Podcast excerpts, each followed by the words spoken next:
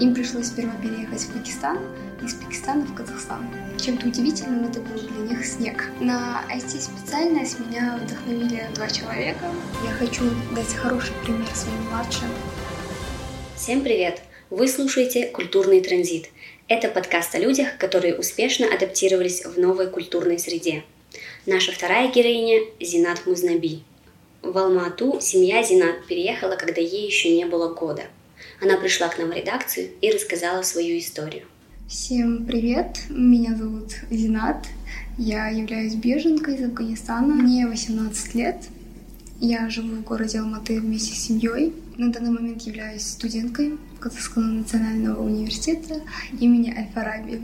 А, закончила первый курс. Я обучаюсь на факультете информационных технологий по специальности компьютерной науки. Расскажите, пожалуйста, историю вашей семьи. Как вы вообще оказались в Казахстане? Мы переехали в конце 2003 года. Мне было примерно 8-9 месяцев. И мы переехали из-за плачевного положения в Афганистане. А так как э, мой отец учился в свое время по обмену в Казахстане, также он обучался в Казахском национальном университете, а, поэтому мы решили переехать именно сюда. С нами переехал наш дядя, и также переехала тетя. В данный момент они тоже сейчас проживают в городе Алматы. А, я родилась вообще в Пакистане, mm-hmm. так как ранее родители жили в Пакистане. А, поэтому им а, пришлось после Пакистана переехать в Казахстан. Mm-hmm. Изначально из-за нестабильного положения в Казахстан они не смогли сразу переехать. Им пришлось сперва переехать в Пакистан, из Пакистана в Казахстан. Вы, может быть, и не помните, но, возможно, ваши родители рассказывали о том, как их приняли в Казахстане. Да. Как это было? А, родители рассказывали, что, а, конечно, получить статус беженца было сложно, и их приняли только спустя 6 месяцев. В этот период они жили на временной визе. И в связи с тем, что отец еще обучался здесь, поэтому и одобрили статус.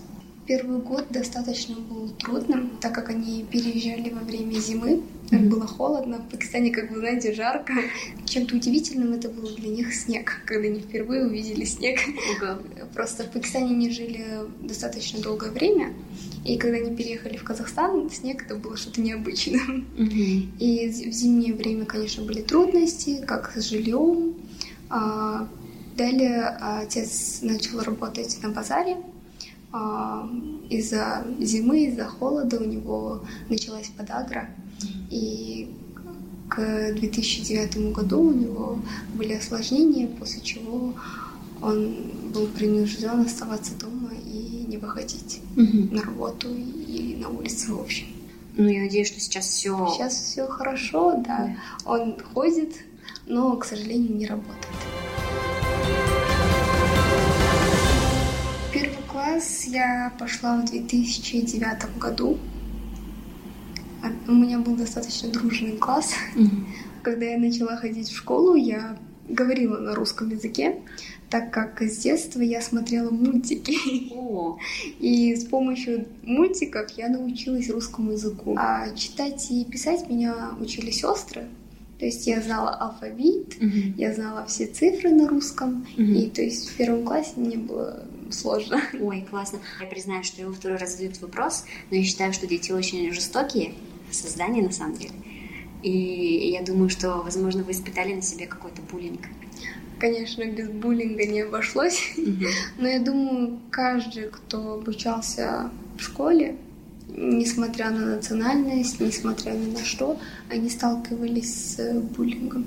Так как я была очень тихой в классе, поэтому буллинг был в мою сторону. Но это меня как бы не останавливало, я также продолжала хорошо учиться.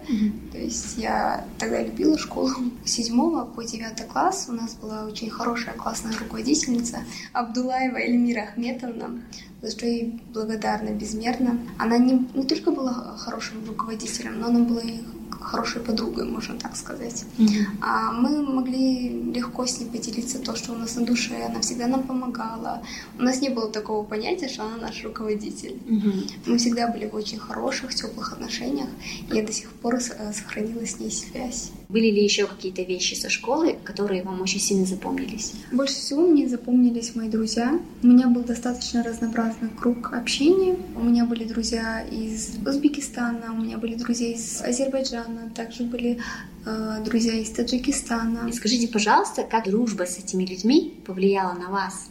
Возможно, вы открыли для себя что-то новое, узнали или поняли. Да, действительно, это так. Мой круг общения научил меня быть более открытой и более доверчивой. Вы учитесь в казну имени Аль-Фараби, как вы сказали.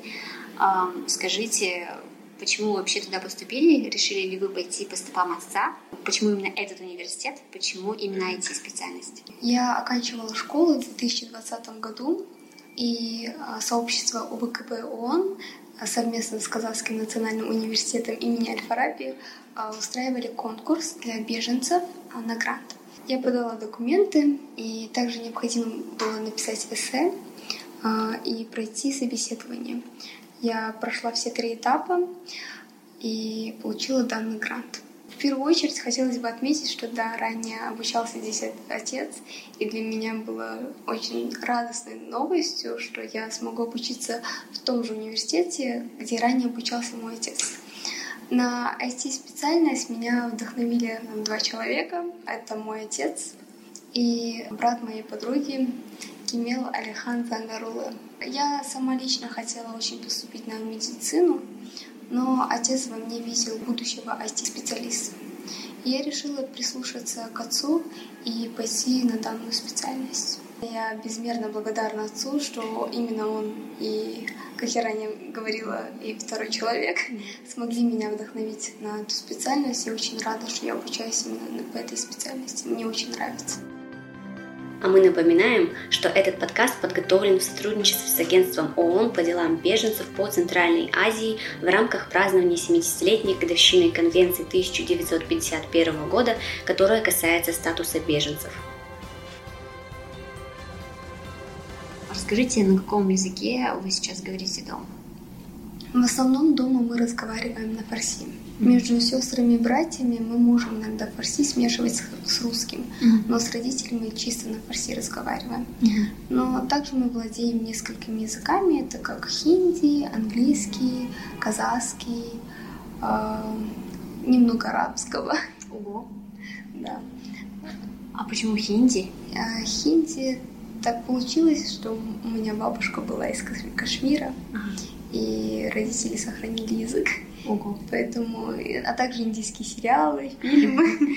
Ага. А, Поэтому владеем данным языком. А вообще, когда люди вас встречают впервые, а они думают, что вы откуда? А, Мне в частности говорят то, что либо я индианка, либо азербайджанка, ну, в основном кавказская национальность.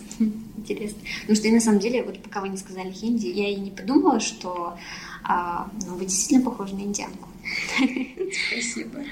А Мне кажется, это все равно достаточно сложно, но вот сейчас, когда у вас спрашивают, с какой страной вы себя ассоциируете в первую очередь, что вы ответите? Если честно, я сейчас, э, я себя считаю метисткой, Мгм. так как э, Казахстан является моей второй родиной. Я здесь выросла. Поэтому я не разделяю между Афганистаном и Казахстаном, я считаю себя метисткой.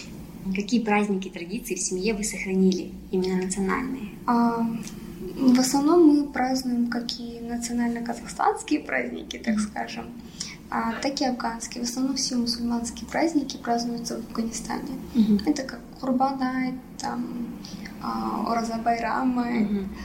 а, Наурыз. Все отмечаем.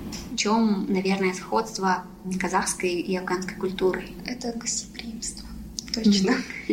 Вот знаете, когда у казахов случается котик ребенку, когда он идет, ему режут путы, да, и на, на выбор дают, там раскладывают какие-то предметы, там книжку, денежку, там ключи от машины, и, и он как бы выбирает, якобы немножко выбирает свою судьбу и все такое. Ну вот, возможно, есть какие-то такие вещи а, похожие или же наоборот совсем разные. А, есть немного схожие. Это когда, например, и в казахской семье есть такое, и в афганской семье, когда ребенок рождается, ему читают азан мал, чтобы он понял, что он родился в мусульманской семье. Угу, угу. И также, как вы говорили, что путы режут. Угу. У нас немного другая традиция. Например, а, у нас есть так называемый пирог Мгм. или сладкий хлеб. Угу. А если у, у казахов режут путы, Мгм. то у афганцев держат ребенка за руки и за ним катают этот хлеб. Ого, Да. прикольно. Нет, и, и как бы что это означает? Ахжол же говорят. Да, да, да. Как на русском можно это Ну, ну, как бы добрый путь, скорее всего. В добрый путь. Ну и чтобы его, наверное, дорога была такой же легкой, и он как бы по ней Да. катился. И катился по правильной дороге. Дело в том, что, как и в Казахстане, например, в северном Казахстане одни традиции, в южном там другие традиции. У нас точно так же. И я бы очень хотела бы познакомиться с афганцами из других городов Мгм. и узнать более подробнее о их традициях. Например, э, наша семья из Кабула. Я знаю все традиции, которые вот э, у, капа- у кабульцев, да. Мгм. А вот мне бы было интересно, если бы я встретила какого-нибудь афганца из города, например, как Кандагар, и чтобы мне рассказали об этих традициях, как у них проходят, например, некоторые праздники, свадьбы. Потому что есть, да, различия есть в традициях в Мгм. разных регионах. Расскажите, пожалуйста, о том, как живет вообще афганское сообщество в Алмате, есть ли оно? Да, а, в Алмате имеется афганское сообщество, есть общий чат афганцев в WhatsApp. К сожалению, сейчас из-за ковида мы встречаемся реже. А Раньше для афганцев устраивали праздники, например, как Наурыз, или отмечался День беженцев. Отмечались они либо в парках, на природе, устраивались пикники, собирались все афганцы и отмечали праздники. Как вообще произошло ваше первое знакомство или столкновение а, с людьми, которые живут в Афганистане? Не была в Афганистане, но контактировала с афганцами, которые э, находятся сейчас на данный момент в Алмате. Мгм. В основном с ними общаются родители. Так таковых у меня нет подруг афганок. Мгм. Была только одна подруга, которая переехала, но, к сожалению, потеряла с ней связь. Остались ли какие-то родственники в Афганистане? А, да, а у меня есть родственники и с папиной стороны, и с маминой стороны. Это дяди, тети, двоюродные братья и сестры, а также дедушка с маминой стороны. Поддерживаете ли вы с ними какую-то связь? А, да, да, мы поддерживаем связь. Не скажу, что все время можно до них дозвониться из-за нестабильной связи интернета. И, к сожалению, в Афганистане не всегда есть свет, электричество. Мгм. И периодически раз в месяц, два раза в месяц мы э, поддерживаем связь, но немного. Мгм. А было ли у вас когда-нибудь желание вернуться?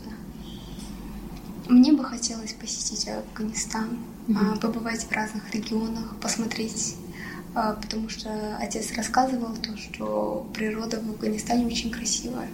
И мне бы хотелось посетить и посмотреть на всю эту красоту. Мне вообще хочется понять, с какими стереотипами вы сталкиваетесь чаще всего, когда люди узнают, что вы беженка.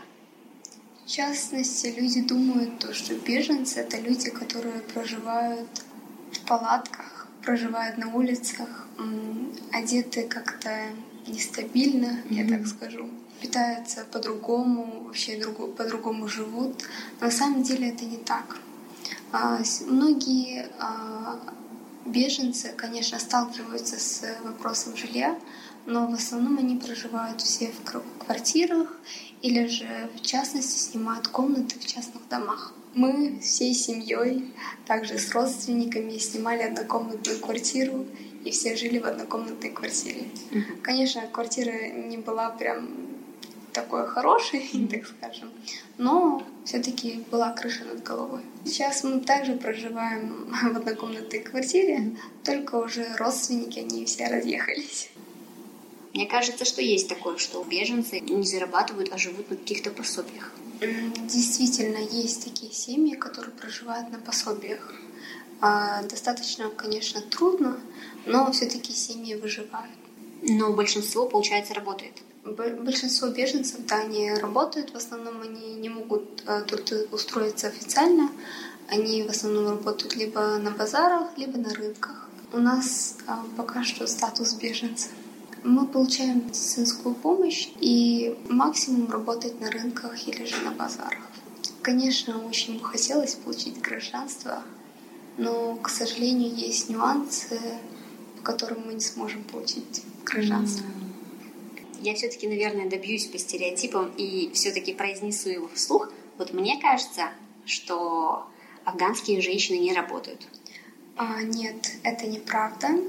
Сейчас, например, в городе Алматы многие афганские девушки, также женщины, они работают в основном а, на рынках. Также они торгуют. А также в Афганистане сейчас стало очень развито, когда женщины начинают работать. Вы можете встретить женщин также на рынках, также можете встретить женщин в офисах, в разных компаниях. А также очень много молодых девушек, блогеров в Афганистане. Вы можете просматривать на YouTube по поиску определенных каналов, и вы встретите очень много девушек, mm-hmm. которые сейчас вот занимаются блогингом. А если говорить об образовании, удается ли всем беженцам получить образование? А, к сожалению, нет. Не все беженцы могут получить э, высшее образование. Если беженцы хотели бы получить высшее образование, то им доступно только на платной основе. На грант, к сожалению, они претендовать не смогут, и также скидку от университета им не положено. В нашей семье а, высшее образование получила я. А, к сожалению, мои сестры не смогли поступить на высшее образование, так как а, во время, когда они оканчивали, не было такой возможности. Mm-hmm. То есть, если бы они хотели бы обучаться, они должны были обучаться на платной основе. Но из-за нестабильного финансового положения в семье они не смогли обучаться. Еще у меня есть такой стереотип, что условно все афганские женщины покрытые. Большинство афганских девушек и женщин ходят без платка, но это в основном а, за рубежом. В Афганистане, конечно, все ходят с платком, так как там достаточно все строго. Вы можете встретить очень мало женщин, которые ходят покрытые, это в основном а, те женщины, у которых строгие мужья или строгая семья. Лично в нашей семье мы не покрываемся, но мы придерживаемся канонам ислама. Кстати говоря, про, ну, также про культуру, про какие-то другие вещи, узнаете ли вы казахский язык?